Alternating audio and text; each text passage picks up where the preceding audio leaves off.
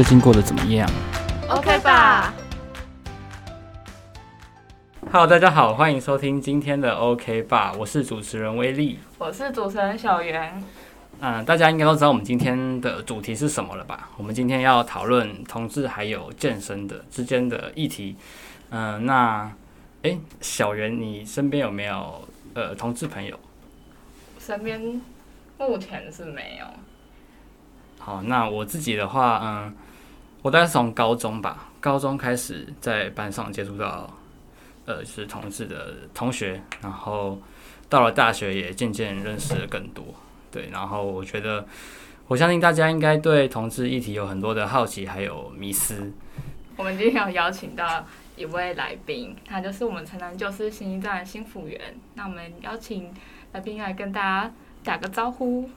嗨，那个 OK 爸的听众们，大家好，我是城南就是新一站的新辅员，我是克敏。那为什么今天会邀请克敏呢？是因为我们在做这个计划的时候啊，就是尽希望可以尽量邀请到机构的每一位同仁，然后让大家可以透过呃机构同仁的角度去更认识城南就是新一站，也可以更认识我们机构这样子。嗯，那呃，还记得第一天来到城南的时候啊，就发现城南的同仁克明他呃其实身材蛮高大，然后看起来也是蛮结实的。可在呃，可是声音很女，就是我觉得，就是我觉得他的声音很温柔，很好听。然后其实我就 真的假的？对，然后我就想说，他是唯心之论，这是我的自己的刻板印象啊。然后想说，哎、欸，他应该是同志吗？不知道。对，然后就是嗯，有点符合我对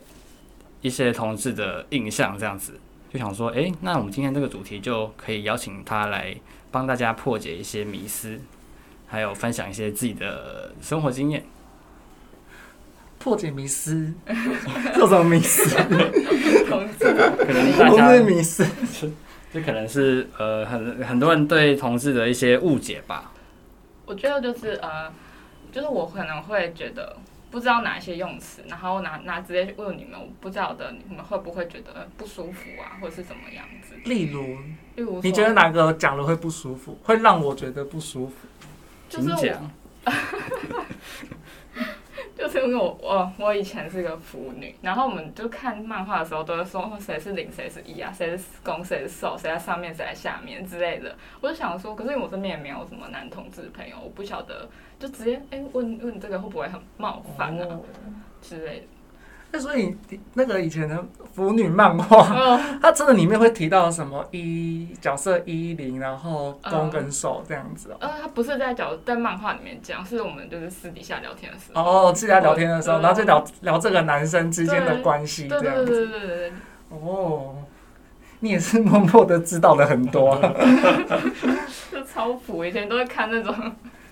很激情的，那威力知道吗？还是听小圆现在讲的才知道？你说漫画吗？就是他刚刚讲讲的，就是哦角色这样子。呃，有啊，就是一些呃，对于同志的一些可能专有名词，有些有听过。就是上了大学之后，呃，因为我们是护理大学，然后可能男同志的比率可能也比较高一点点。就是我觉得我们之间其实都蛮爱。开玩笑的，对，然后其实我也不太确定界限要怎么抓，因为可能因为跟他们比较熟，所以可能比较没关系。我怕开玩笑，然后今天开过太过，对，就是可能遇到其他男同志的时候，就可能不太确定界限该怎么抓。哦，福音。哎、欸，可是我自己觉得，哎、欸，如果是跟身旁的同志朋友。然后关系还不错的话，可以讨论感情议题的话，我自己是觉得讨论角色是还好哎，嗯、对。然后我反而是很讶异说，哎，你们竟然可以知道那么多，对。因为像 像像我有朋友，然后他他就是那个我高中同学那样子，然后就是就是异性恋的女生那样，然后结婚了生小孩的，嗯，对。然后他就完全不懂得说。哎、欸，同志里面，他就觉得同志两个男生在一起，呃，一个是公的，他是不是另外一个就是母的角色？就是他用的词就是刻板的，对对对，这超级刻板那样子，对对，啊。还没有讲到说什么呃，像你讲的攻啊、受啊，或是一还是零那样子。嗯嗯对，那其实有时候我跟他在解释的时候，呃，就是也会遇到一个困难，就是因为其实同志里面有不分的角色，嗯。哦，对，也有部分的角色，所以说我也我也会这样跟他讲说，所以你分什么公的母的，其实也是很难分呐、啊，对啊，对啊，因为对于不分的，你要问他是公的还是母的，他也回答不出来啊，对啊，所以我觉得，如果是跟身旁比较好一点的同事朋友，好，我觉得其实这个话题都可以算可以聊诶、欸，嗯嗯嗯，对啊，哦，所以你们不会觉得不会觉得哦，就是好像讲到性方面的，就是会觉得同志超爱聊性的，哦，真的假的？我们超爱聊性的好不好？应该没他机会吧？对啊，那我我也是不知道哎、欸。我就我我是觉得有时候那个聊性的那个比例，可能随时会构成性骚扰之类的。我自己觉得有时候很担心那样子。我身边的朋友其实其实有些也是，就是就是可能两三个男同志，他们有时候会跟跟异性恋男生开玩笑，然后就会就也是开的很夸张这样子。对，主要是因为原本就。是很熟的啦，所以应该是没关系，就不会觉得呃、欸、不舒服。嗯，对对对。但是其实我高中的时候有一个很不舒服的经历，我是 呃好，就是他其实也没有公开说，是但是大家同学们之间都有在猜这样子。对，然后但但他原本就跟我们很好，就其实都是平常都打成一片。对，然后。呃，有一次我跟他单独出去要去咖啡厅看书的时候，就在斑马线那边要等红灯，对，然后他就突然说：“哎、欸，我可以亲你吗？” 然后我当下真的吓死，我就想说：“完蛋了，我怎么办？” 白天吗？对啊，就是在我耳边小小声的讲，然后我就说：“哎、欸，不好吧？”然后他就回说：“啊，这样我很难过哎。”然后我就呃，我想回家了。可是他还算蛮有礼貌的，还有问。那我们又不是直接亲，对，他不是直接亲给你，他直接我亲上来，你才会吓死吧？就是啊，好对，但是他可能就是在班上，大家可能男生都会玩在一起嘛，是，他可能就会趁那个时候，就是可能这样。就偷抱啊，然后哦，对，你就是 不知道他不不知道你懂不懂？反正 对对对对对，然后可能你就真的被他抱过，对，然后可能嘴巴也会靠到你的脖子后面很近之类的。哦哦，那我觉得这个是比较不舒服的，就是啊，就是我觉得是对事不对人啊，反正就是他人很好，对，所以不会拿这件事来定义这个人。但是我觉得就是纯粹这件事来讲的话，当下是不舒服的。对对，但是也不会对他感感到反感，对对对。然后现在没再联络了，现在没有啊，就是上了大学的时候也没有特别不联络啊。对对对，就是因为呃在都在不同的县市，所以其实还好。那就是不会联络了。好，我想问一下克敏啊，你是什么时候开始意识到自己是喜欢男生的？呃，我自己。其实我从小时候，国小的时候，我就意识到自己喜欢男生的。对。然后我以前的话，会是很希望自己可以是个女生，我就可以很顺理成章喜欢男生。哦对，我以前超希望自己可以是女生，那样子。对。然后呃包含我身旁的玩伴啊，就是常常聚在一起都是女生那样子，就是像。闺蜜这样，对对对对对，然后，对，就是我从小就意识到自己是喜欢男生这样子，对。可是，呃，小时候，哎、欸，就会隐藏起来啦。哦，对，哎、欸，我觉得真正隐藏是在那个中学时中中学时段嘛，高中时高中时期，嗯，我会刻意装出一个男生样，就是比较刻板，呃，比较典型的男生的那种。样呃阳刚气的那个样态，嗯、那个状态那样子，我我觉得我国小、幼稚园、国小、国中都还算是蛮三八的，三八的。哦，对，我就我对对对，因为因为我现在在回想我的生长历程，对对，就是以前以前是很那个呃蛮外放的，就是我说外放，只说我不会刻意让别人。就是我会刻那个把这样自己的特质比较阴柔那一块，我我不会隐藏起来，我会表现出来，甚至就是有时候人家也觉得说哇，我好 drama 哦，就是抓马 queen，对，就是很像就很三八那样子，嗯，对。反正我觉得后来就是因为同就是因为小时候都不懂嘛，嗯，对，就都不懂，所以说到后来青春期国高中的时候，就慢慢有意识到，其实那个男女生之间的划分又更明显了。是是是，对，以前以前国小时候跟女生玩一起，可能大家觉得没什么，嗯、可是国高中的时候，其实那段时间就是大家会呃男生跟男生一起，女生跟女生一起，嗯、那会跟女生在一起的男生，那多半可能就是他们可能就觉得说就是很娘啊娘娘腔之类的。哦，对。所以我自己到后来高中的时候，因为换了那个一个学区，因为高中要考试嘛，到一个人生地不熟的地方了，然后也是想说保护自己，嗯嗯那样子。对，因为我确实国小的时候有因为跟女生太好，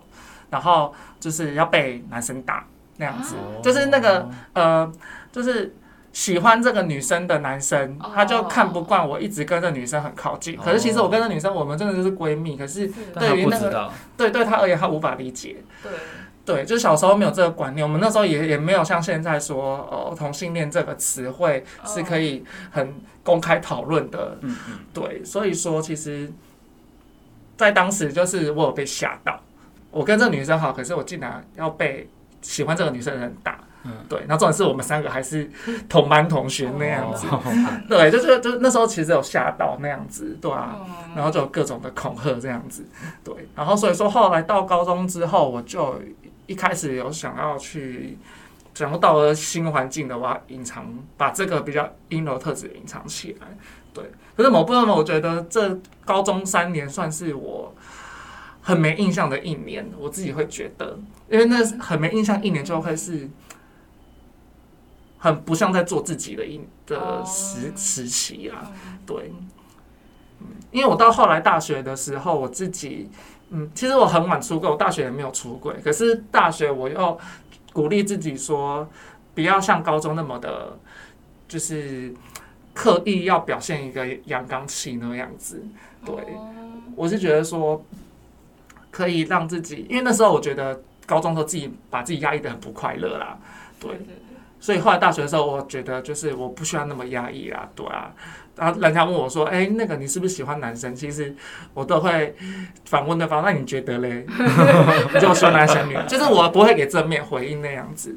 对啊。所以说，就是从国小就有意识的，对啊。然后可是在这个求学阶段，然后对于这样的身份是否认同，其实。我觉得出柜之前都还不算是认同那样子，对。嗯，那你出柜的时候是什么样的状况？我出柜的时候什么样的状况？其实我出柜的话，诶、欸，我出我是二十几岁，我现在我现在三十岁，我好像很晚的，二十六、二十七岁我才很晚，然后才在那个。Facebook、Instagram 上面，然后去特别去讲这些东西，那样对。然后，哎，我因为我现在好多回忆突然 涌上心头，对，然后有点时空交错那样子。对，因为其因为其实我一开始，呃，该怎么讲啊？因为大学。就我大学期间，其实也没谈什么感情那样子，对，因为我知道我自己喜欢男生，可是我没有特别去结交同志朋友那样子，对。然后其实，呃，反正大家都很压抑吧，在我们那个年代，对。哎，其实我才三十岁而已哦，对，没有到时候很遥远、很遥远、很久之前这样，只是说，嗯，我没有特别去认识其他同志朋友那样子，对。然后那时候就是专心，可能重心放在玩活动那样子，交朋友。啊交朋友也不是为了谈感情，只是为了要有更多的朋友那样子。对，因为我我自己觉得，呃，在同志的生长阶呃的那个呃生长阶段嘛，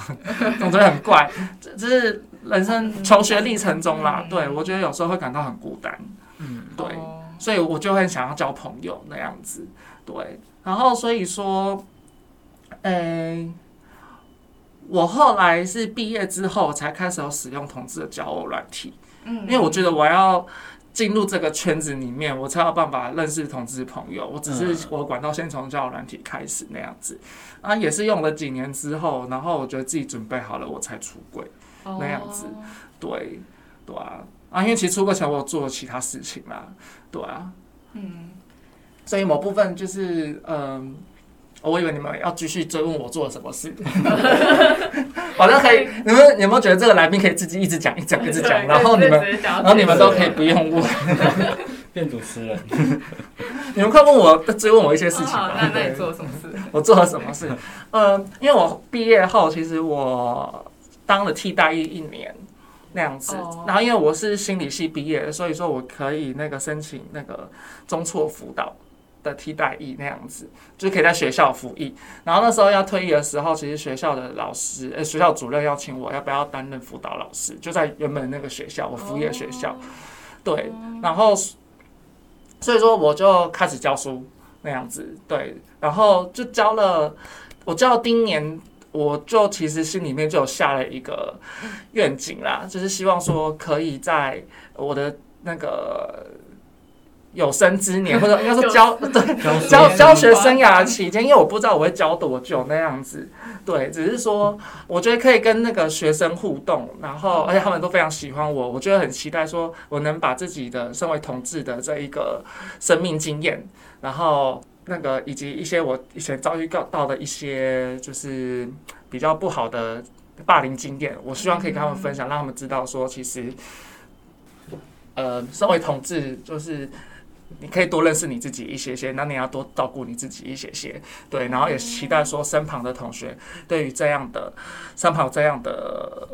同学啊，或是朋友，希望也可以他们更多的善意那样子。我就很希望说我可以有机会以讲座的方式，然后跟他们分享我自己的个人生命故事那样子。嗯嗯，对。然后所以说我后来就真的有做这件事情，我后来就是有办的大型演讲那样子，谈性平，谈那个多元性别暴力这件事情，呃，多元性别霸凌这件事情，对，所以说就那个，因为其实那个部分，我觉得算是我很就是从从小到大一个非常我最最不敢让人家分，最不敢让别人知道的。可是我已经可以公开跟学生做分享了，嗯，所以我就觉得说，哎，我也准备好差不多了，嗯，对，所以其实我应该是办办完讲座演讲之后，我才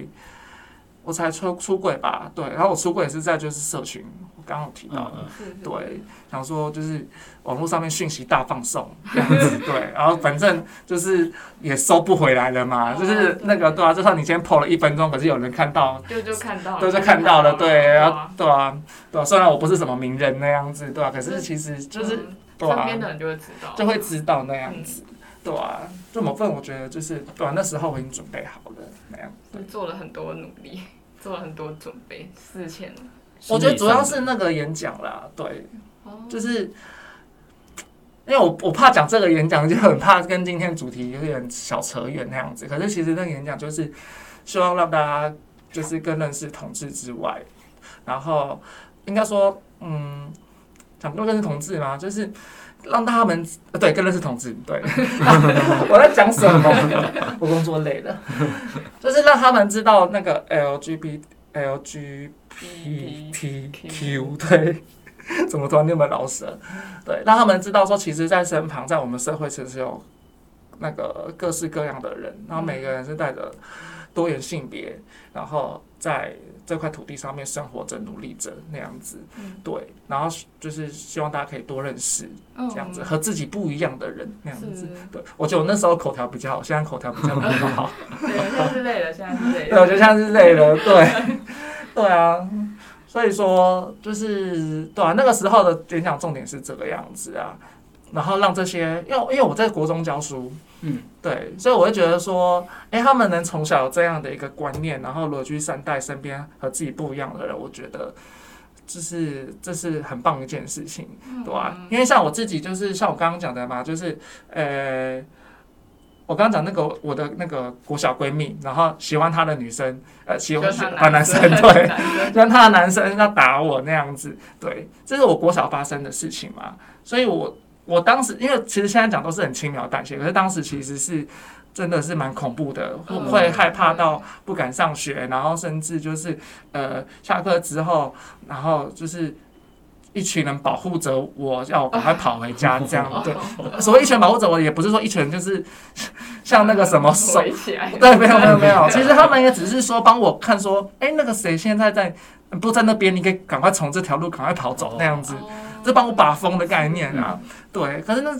就很像逃亡啊，想说我辛苦，对我没有欠什么东西，只是跟一个女生很要好而已，就是被霸凌。对，所以我就是觉得。嗯，这样我觉得很害怕的故事可以分享出来，让大家知道这个重要性。我是庆幸自己没有长歪掉啦，对，要不然我觉得其实有蛮蛮多人可能过去有这样不好的求学经验或者是人际关系经验，其实或多或少我觉得应该有可能以后变成霸凌别人，会受到影响。对啊，这倒是有可能的，对啊。因为我发现，就是你做这个性性别教育其实蛮前卫的，因为像。我我自己，我小时候就就完全，国小国中都没有，完全都没有讲这个部分，什么同性恋、女同志这些都不太会琢磨，就可能顶多讲个那个性器官，讲完就没了。哦，对啊。就讲了就没了。那就其实很多人，因为我们班上也有也有是女同志，就是喜欢女生的，然后其实就会去。骚骚扰别班的同学，就是有发生过，就其实对自己就是不了解，嗯，对，但是就又不晓得要怎样去去陈述自己这个不了解，然后学校老师可能也也都不知道，对，所以我觉得，嗯，可以做那么早就开始做，真的蛮不容易的，嗯，因为我觉得也是边做的过程中，不仅是帮助别人认识这个族群，对，同志族群、多元性别族群，我觉得也是帮助我自己更认识我自己。那样子，对，然后就是，其实是这是一个一辈子的他，他是一辈子的事情，一辈子，对，一辈子的事情。然后，对啊，我先前有去找那个呃心理咨商，然后跟老师来讨论，就是那个同志相关的议题那样子。嗯，对，所以我对老师有一句话我印象好深刻哦。对，就是虽然我已经出轨了，可是其实呃，对于不认识。我的人其实每一次可能因为工作场合或是新的社交场合，都还是遇到新的人嘛，不认识你的人，你都还是要再次自我介绍。其实你还是要再一次的出轨，就是每一次都每一次都是出轨，所以其实它就是一个一辈子的事情那样子。那其实这每一次的出柜，其实也算是说，嗯，更认识自己，然后以及。像早些年，呃，那个 像早些年都好像都很久，就是像呃一开始刚出柜的时候啊，人家就是对我有些好奇嘛，对，然后有时候会觉得说他们问这些问题好没礼貌哦，嗯，对。可是其实到后面，其实随着年龄的增长，那样子自己的成熟度也增加之后，我也会理解说，哦，他们就是不了解，他们也不知道该怎么问，所以可能在问法上面可能就比较。没有修饰过那样子，嗯，对，所以自己某部分我自己后来态度也非常开放，因为人家就是不了解嘛，所以才会好。所以我自己反而觉得，哎，愿意提问的，我都觉得是好事。哪怕他今天可能一开始问法是带有玩笑性质，或者是，对，就是我觉得，毕竟人家也是出于一个好奇的角度，就更认识我们那样子。他也想了解，对啊，所以我是觉得说，哎，那就好好的跟他解释那样子，嗯对啊。像是，因为你先前有提到，就是说你就是从像是交友软体啊，一些网络的呃交友，然后认识到其他的同志朋友。嗯。那那我是感觉好像同同志有一部分，就是我我不晓得是现在的趋势还是怎么样啊。就是我最近就是看到网络上蛮多同志就会越来去重视自己的身材，会去重训，然后把自己身体练得很壮。我我。我是我自己有点是最近这几年才才发现说，哎、欸，好像有这个趋势。你怎么发现的？哦，我就因为你也使用了交友软体。不是啊，其实我也其实我也有看，就是我身边同事朋友他们就有交友软体，是，然后就是不一定是同志的交友软体，就是各种对，然后可能有时候会拿过来看一下，就看哎、欸、上面的男生到底长怎么样，然后就发现其实蛮多同志都会发自己的可能是健身的照片啊，然后或是。他们的身材特都是特别有练过的这样子，是对，然后好像哎，是不是同事的，就是在健身的比率是不是好像越来越高的感觉？嗯，哦，哎、欸，比例有没有越来越高哦？就是我觉得，因为毕竟健身风气其实不论性倾向如何。嗯嗯嗯其实这就是现在的风气嘛，哦就是对啊，以前流行可能就是花美男吗，以前 就是现在的花美男，反正这段时期就是流行比较 muscle 型的那样子，对啊，搞不好接下来就是流行草食男之类的。嗯这我觉得刚好是社会风气啊，运动风气这样子。哦。对，然后某部分我自己会觉得，嗯，同志健身这件事情，以我自己讲我自己的状况好了，我我自己一开始健身单方面只是因为我希望自己有机会可以做模特 然后我对于做模特的想象是就是身材要好，对，然后想要穿好看的衣服，然后我势必也要能驾驭衣服那样子，嗯就是自己要要把自己变成衣架子衣架。对，你这样子，对，所以一开始是基于这个，是为了让自己外貌，呃就是让外貌更好，让外貌更体态更好看那样子。对。可是我自己后来慢慢的在这个训练过程中，我觉得，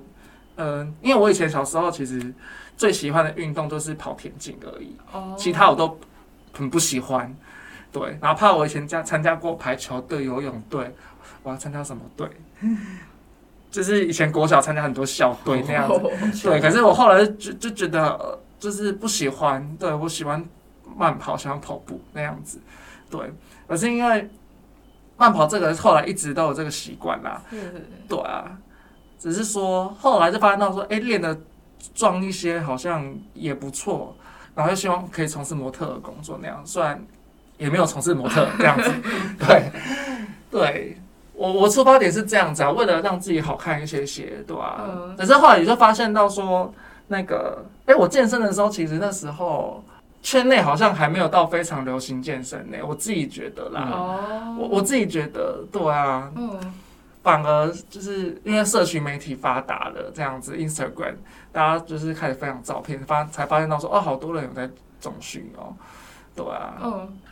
我我觉得那个想让自己更好看这件事情，其实是不论性别，不管是、嗯对，不管是男是女，然后不论你的性倾向，你喜欢男生还是女生，我觉得这都是会想要让别人看到自己更好的样子啊。嗯，嗯。对啊，我自己觉得会是这样，对啊，所以说交友软件上面放的那一些养眼的照片，对啊，就是把最有自信的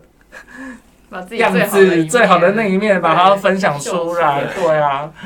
对啊，所以我到底到呃，我看待就是统治阶层是这样子啦，对啊。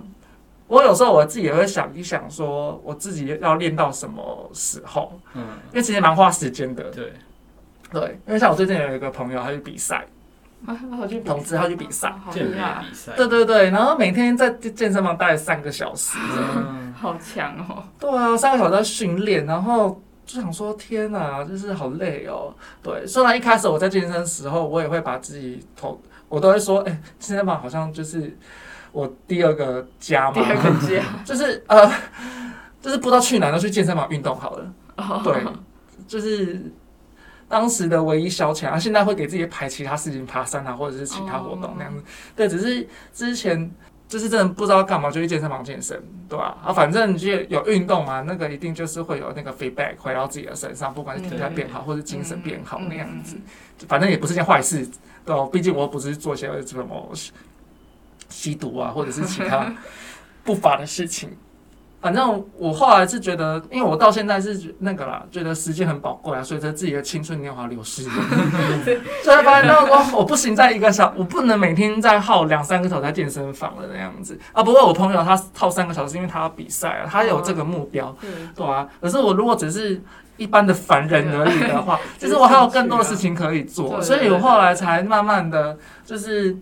那个有在控制自己在健身房的时间，对啊，就是还是还是希望说可以稳定的去，因为也是为了健康那样子，嗯，对啊，所以说就是在想还要练到什么时候啦。可是我自己觉得我的结论就是说，应该还是会继续练下去吧，除非嗯对啊，等到我有另外一个兴趣取代掉我现在这个兴趣，哦，对，要不然其实就是也没有什么不好，对没有什么不好，下去。对啊，而且而且某部分我自己觉得有时候工作很忙，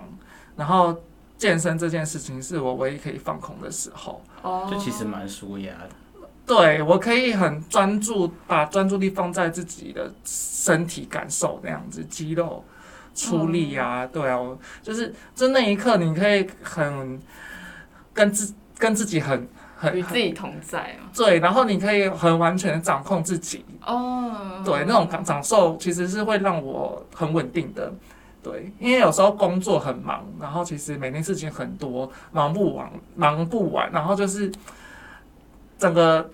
这事情，呃，忙不完情况下，其实心都会浮浮的。嗯，对。然后有很多的烦恼，说明天又要怎么样之类之类的。其实那个，其实对于那个这个状况，我会觉得它是有点难以控制的，你难以去掌握的，对吧？因为如果你掌握得住的话，你就可以准时下班，你就可以 把事情做完，不用等到明天那样子。所以我会觉得说，哎，我现在每天。在健身房，然后待一个小时，然后我要做什么动作？我要做多重的重量，然后我要做的就是我我的动作怎么做才标准？就是其实这个我是可以把整个专注力放在自己身上的，而不像工作一直把专注力放在其他地方，可能一直要回别人的 mail，或者是说要怎么样子。哎，我觉得这是对我而言现在健身的好处啦。除了一开始的体态追求之外，到后面就是。那个，我觉得它是我舒压的方式，嗯，然后和我自己相处的一个很每一天很重要的一个时刻那样子，嗯、对啊。有时候真的忙碌下来，就是因为背负了很多压力，工作压力，或者是说一些经济压力之类的，对，有时候就是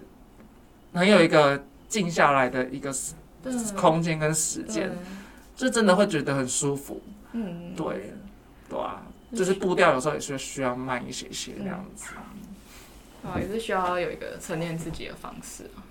你说什么沉淀自己？哦，沉淀，对对，嗯嗯，对啊，你们以后就会懂了啦。我现在就有这种感觉啊，我就就是这种实习开始之后，然后就每天很忙，然后呃回去都已经快十一点了，然后洗完澡就十二点，然后就睡觉，然后有天早上起来又没多久要去来实习。对 对，然后就会觉得哦，好像。时间过好快，然后我都不知道我自己在干嘛。对，在在瞎忙。就有点啊，有点瞎忙感觉，然后自己又觉得超累，然后又又没有做什么事。就其实，嗯，对啊，因为我也有去过健身房，但是我大部分都可能在家，就是自己随便做一做核心啊什么的。对对对，然后会去健身房的话，可能就是朋友找我一起去。然后我觉得，就是刚刚克明说的，就我也很有同感，就是自己在。锻炼自己身体的时候，其实就是当下那一刻，就是你专注在自己身上。对对对，然后呃，就其实运动运动完，不管是重训或是其他的，然后虽然其实身体会很累，肌肉会很累，但是整个身心是很舒畅的。嗯，所以我觉得就是不管是健身或是运动，那都是一个很好的，算是一个舒压的方法吧。因为生活中太多太多琐事要要一直去烦恼。对啊，所以我觉得于我而言，我觉得就是基于这几个好处，它才会让我一直继续持之以恒啊。对啊，因为我自己身旁的同同事朋友也并不是全部都有在重训啊，有些人也是就是 呃身材比较棉花糖一些些，很怕得罪，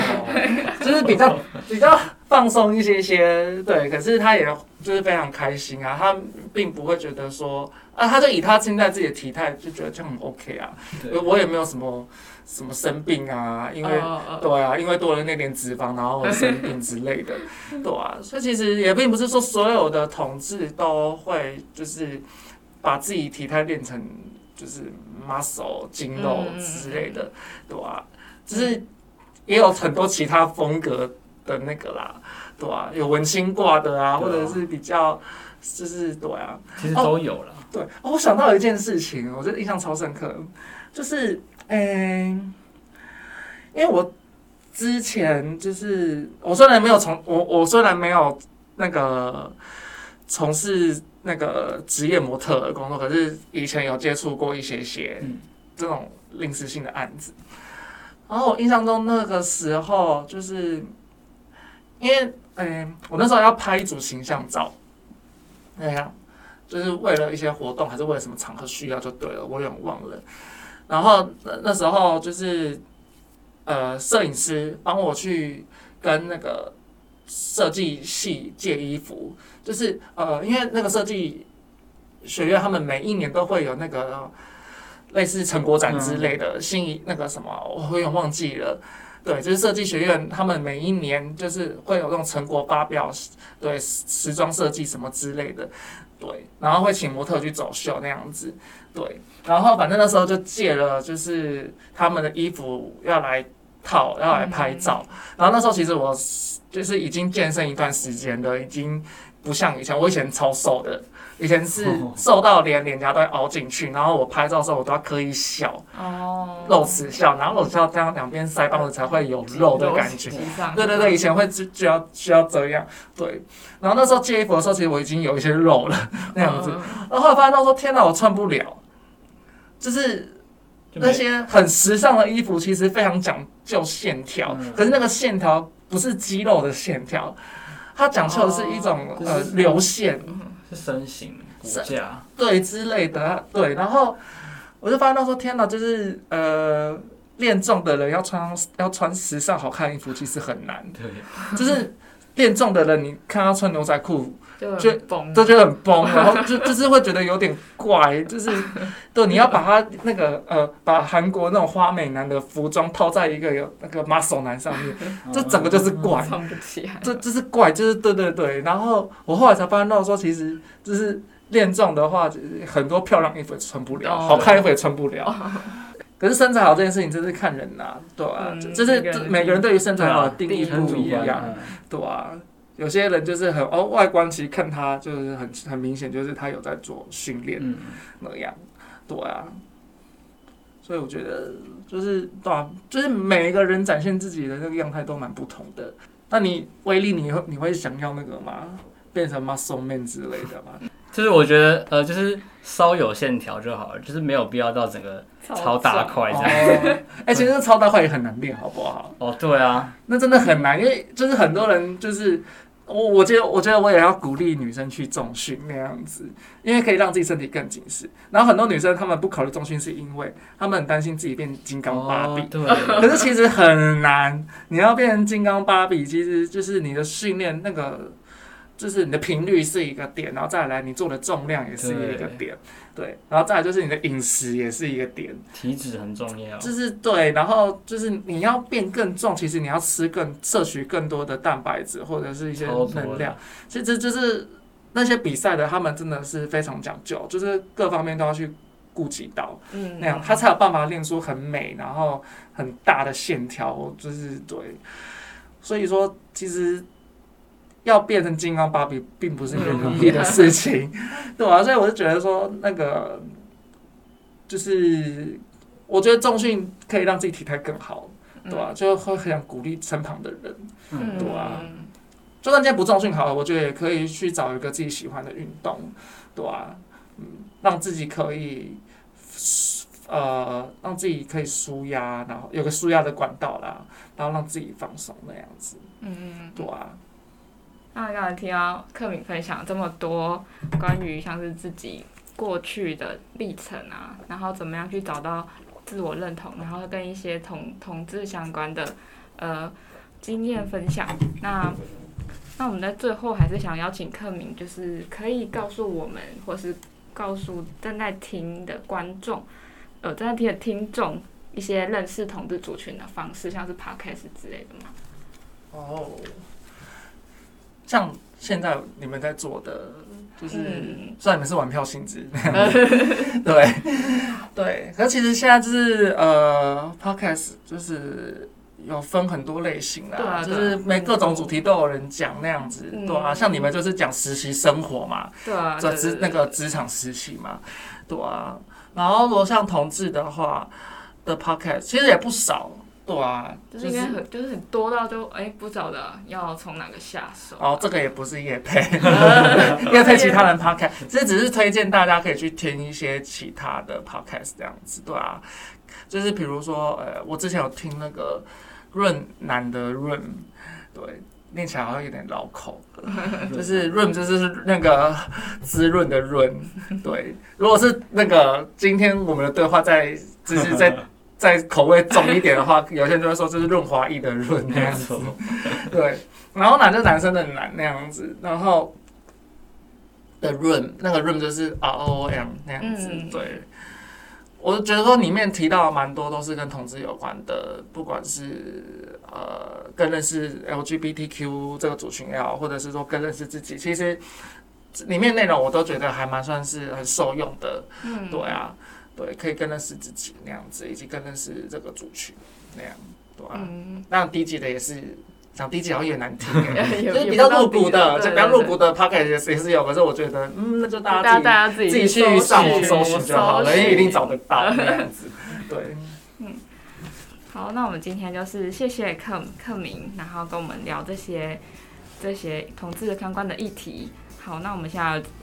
下局预告，我们下周要谈的是两性关系的经营，我们会邀请到一位神秘嘉宾，号称是爱情界的踩雷大师，来和大家分享他的经验。那就请大家敬请期待哦。